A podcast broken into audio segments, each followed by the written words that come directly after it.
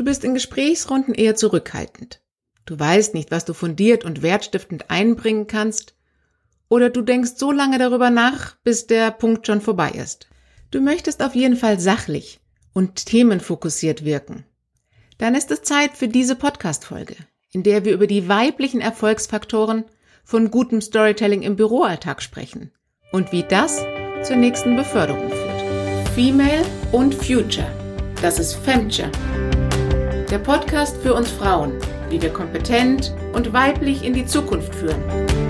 Anders, überraschend, gut. Die gläserne Decke. Wer von uns kennt sie nicht, liebe Frauen?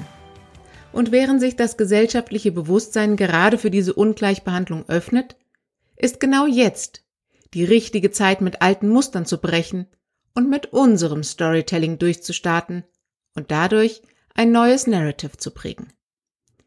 Denn diese Muster bestehen schon viel zu lange.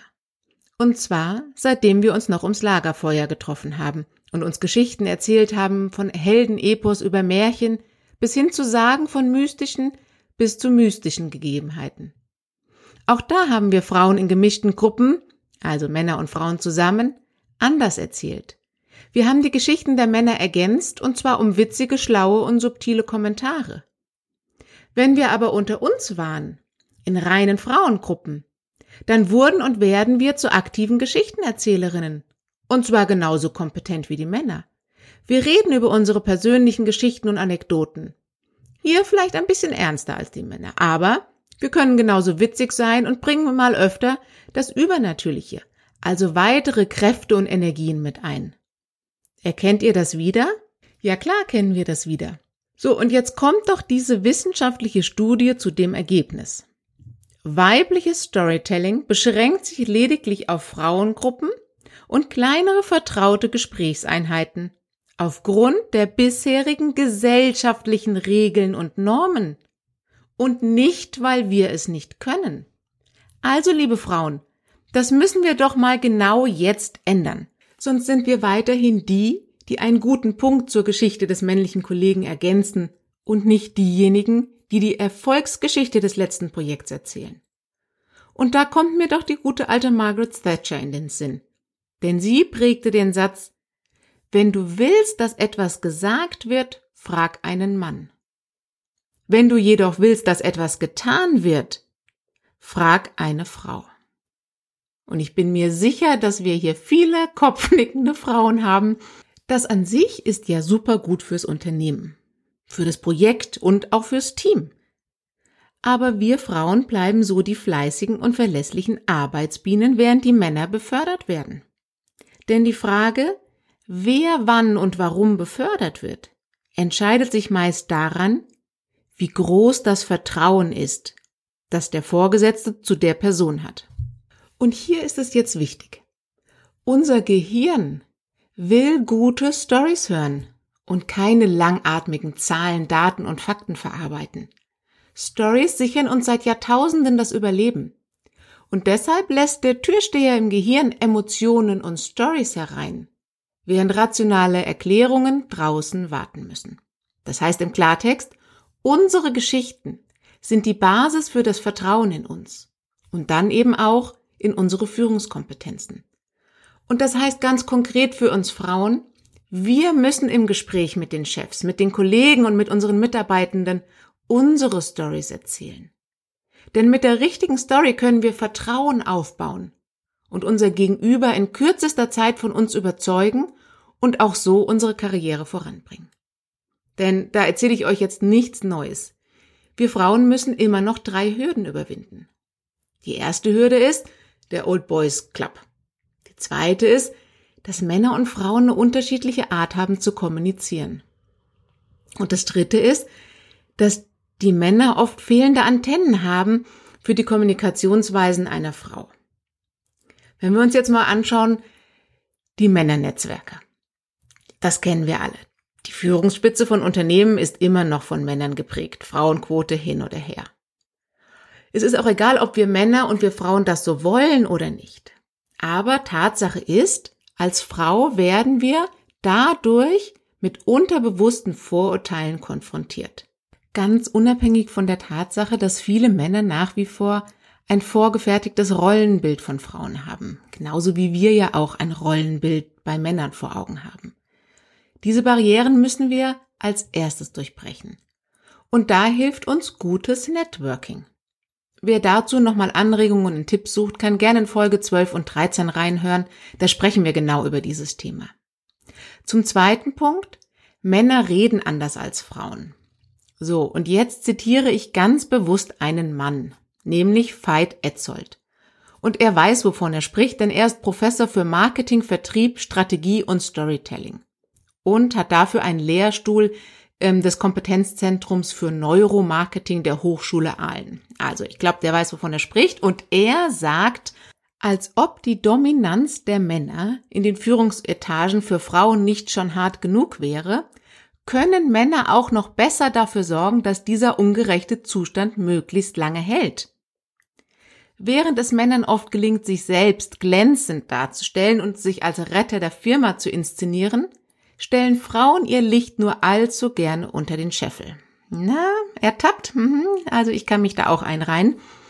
Männer hingegen, sagt er, hauen erst einmal auf die Pauke, bekommen den Job und entschuldigen sich zur Not später, wenn etwas schiefgegangen ist. Ich habe hier ein reines Zitat vorgelesen. Aber ich glaube, da hat er recht. Denn da kann ich mich auch an der eigenen Nase fassen, denn auch mir fehlt es oft an der Entschlossenheit, im rechten Moment positiv über mich selbst zu reden. Und wenn ihr jetzt auch leicht seufzt und denkt, hm, das kann ich auch noch nicht oder da bin ich auch noch nicht gut drin, dann sage ich, vielleicht liegt es nicht daran, dass wir nicht gut sind, sondern weil die gesellschaftlichen Regeln es uns suggerieren. Aber egal, was die Gründe sind, da müssen wir jetzt dran, liebe Frauen. Wir müssen uns trauen und vorbereitet sein. Denn diese Moments of Truth, in denen wir zeigen können, dass es sich lohnt, auf uns zu setzen, sind leider im Unternehmensalltag spärlich gesät, aber eben dann entscheidend. Wir müssen jede Möglichkeit, sei es im Personalgespräch, im Feedbackgespräch oder bei inoffiziellen Zusammentreffen, das nutzen. Manchmal sind es auch nur zufällige Treffen in der Cafeteria oder im Aufzug, die uns die Chancen bieten, mit unserem Vorgesetzten zu sprechen und kurz und klar zu erzählen, warum genau in uns das Potenzial zu höheren Positionen steckt. In einem Frauennetzwerk moderiere ich einen Streaming-Talk zum Thema, wie Frauen die gläserne Decke durchbrachen.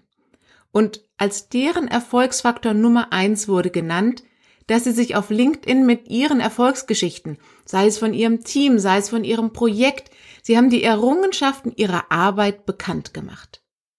Und das ist sicherlich ein gutes und weiteres Medium, um seine berufliche Geschichte und seine Perspektive darauf zu erzählen. Und es ist gar nicht, dass wir uns in den Vordergrund spielen und angeben oder hier Gorilla ähm, Geschrei machen. Nein, das können wir auf unsere weibliche, subtile, aber durchaus überzeugende Art machen. Und just als ich diese Folge vorbereite, spreche ich mit Professor Dr. Eleonoris Zoe Winkels. Die habt ihr bestimmt auch schon auf äh, Insta erlebt. Ist eine Professorin, die mit sehr viel Medien-Know-how ihre Unterrichtseinheiten gestaltet. Und wir machen eine gemeinsame Podcast-Folge. Könnt ihr euch schon drauf freuen. So, und also wir sprechen gemeinsam über weibliche Kompetenzen. Und da erzählt sie mir die Geschichte von ihrer Leadership Challenge, die sie für ihre Studenten anbietet. Und beim ersten Mal hat sie die Herausforderung unbeabsichtigt so formuliert, dass sich nur die männlichen Studierenden angesprochen fühlten und diese zusätzliche Bühne für sich genutzt haben. Daraufhin hat sie dann im Folgesemester die Formulierung angepasst und von Thought Leadership gesprochen. Und schwupps, haben sich auch die Frauen nach vorne getraut. Also ganz klar, liebe Frauen, wir können das. Und jetzt trauen wir uns das auch egal wie die Chance formuliert ist und ob wir uns ganz wohl dabei fühlen. Wir nehmen sie an. Bitte tut das. Und zur Herausforderung Nummer drei. Männer ticken oder hören anders. Und ganz ehrlich, das ist ja weder falsch noch ist das schlimm. Aber wir Frauen dürfen eben nicht erwarten, dass Männer unsere Art der Kommunikation so verstehen. So, und jetzt Achtung Klischee. Und es stimmt weder für alle Männer noch für alle Frauen, aber es steckt doch viel Wahres drin. Wir Frauen können gut erspüren, zum Beispiel über welches Geburtstagsgeschenk sich ein Mann freuen würde, während Männer da oft echt hilflos sind. weil sie eben nicht über dieses feine Gespür für das Gegenüber verfügen. So, und nun nehmen wir Frauen einfach an, dass Männer auch über diese feinen Antennen verfügen. Unter dem Motto, naja, ich hab's doch gesagt, ich hab's doch angedeutet. Aber ganz ehrlich, sie tun es nicht. Und ich mach's nochmal ganz bewusst. Das ist jetzt erstens eine Verallgemeinerung und zweitens auf gar keinen Fall eine Abwertung der Männer. Sondern es soll uns lediglich bewusst machen, unsere weibliche Strategie zu ändern oder besser gesagt unsere Nicht-Strategie in eine Strategie zu überführen. Und jetzt zitiere ich nochmal Veit, also ganz bewusst einen Mann, der sagt, würde ein Mann über diese Fähigkeit, also die feinen Antennen, verfügen, so sollte man meinen, könnte der doch die Fähigkeiten einer Frau auch hinter einer langweiligen Story erkennen. Doch leider fehlen gerade männlichen Führungskräften diese Antennen. Ja, oft sind für Männer, die Karriere machen wollen oder gemacht haben, diese Antennen sogar hinderlich gewesen, denn sie stören, wenn es darum geht, durchsetzungsstark und manchmal auch skrupellos ihre Projekte durchzuziehen. Und da sind nun wir gefragt, liebe Frauen. Wir müssen unsere Geschichten sichtbar machen und erzählen. Und ja, wir müssen diese, das neue LinkedIn-Schlagwort, bold und interessant erzählen. Im Panda-Netzwerk hatten wir letztens eine Gruppe von erfahrenen Frauen, die von ihrem Lebensweg erzählten und alle, also wirklich alle haben sich schlecht gefühlt und klein gemacht für ihre nicht linearen, eben typisch weiblichen Lebensläufe. Aber warum erzählen wir nicht die Geschichte von der persönlichen Situation, die zur Veränderung geführt hat? Was wir daraus gelernt haben und wie wir uns dadurch persönlich entwickelt haben? Wie wir schwierige Herausforderungen gemeistert haben, neue Kompetenzen erlernt haben und eben auch noch etwas Gutes für die Familie und die Gesellschaft geleistet haben. Und eins ist klar, Frauen erzählen anders. Das bestätigt zum Beispiel auch Dora Held, die Bestseller-Autorin und Coach für Autoren. Sie sagt, die Heldinnen reisen anders. Die bisherigen Erfolgsgeschichten basieren auf überwiegend männlichen Heldenreisen. Also die Welt ist bedroht, der Mann entwickelt durch die Herausforderung seine Superkräfte und rettet die Welt. Okay, sehr vereinfacht. Aber eben dennoch wahr, denn Frauen erzählen Geschichten viel vernetzter und mehr aus ihrem alltäglichen Erlebten heraus. Und dabei sprengen sie oft Denk- und Erzählmuster. Sie vernetzen unterschiedlichste Gefühlswelten, Zeiten und Perspektiven miteinander. Zwei, wie ich finde, total tolle Beispiele sind hierfür Identity und Adas Raum. Ähm, ist in den, der Link in den Show Notes, schaut mal rein. Also echt tolle Bücher, die zeigen, was für eine Erzählkraft und Sprengkraft wir Frauen haben durch diese vernetzten Kompetenzen. Und genau dieses neue Erzählen, dieses vernetzte Denken und Handeln brauchen wir auch in den Unternehmen. Denn die Success Stories der Zukunft sind nicht linear. Deswegen wundert es auch nicht, dass im McKinsey Report zu den Kompetenzen der Zukunft Storytelling und Public Speaking als eine wichtige Fähigkeit gleichwertig zu mentaler Flexibilität und Agilität aufgeführt wird. Wer hier gern noch mal ein bisschen Motivation tankt, ob der Fähigkeiten, die wir Frauen so mitbringen, hört gerne mal in Folge 2 und 3 rein. Da zeigen wir genau diese vernetzten Fähigkeiten und deren Relevanz für die Arbeitswelt von morgen auf. In den Show Notes hänge ich euch auch noch ein paar YouTube-Sequenzen an, in denen ihr Beispiele für weibliches gutes Storytelling findet. Und ich mache jetzt keine Werbung dafür, dass wir den nächsten Storytelling-Kurs buchen. Noch bin ich Expertin dafür. Aber ich weiß, dass wir aktiv die Gespräche führen müssen. Und dass wir in den Lied für unsere Geschichten, für unsere Erfolge und unsere Perspektiven gehen müssen. Und damit auch unseren Weg in die Führungsetagen ebnen. Es ist Zeit, mit unseren weiblichen Geschichten einen neuen Narrative zu prägen, Dazu möchte ich euch alle ermutigen, denn das können. Und jetzt tun wir es auch. Und eine beeindruckende Frau, die genau das zum Erfolgsmodell gemacht hat, ist Cindy Pfitzmann. Sie hat Frauen mit ihren außergewöhnlichen Geschichten und Lebenswerken eine Bühne gegeben, indem sie ihre Geschichten veröffentlichte. Und das wurde, uns Frauen wundert es nicht, ein Amazon-Bestseller. Also freut euch mit mir auf die nächste Folge, wenn ich mit Cindy über die Kraft von Geschichten und die Kraft von Female Storytelling spreche.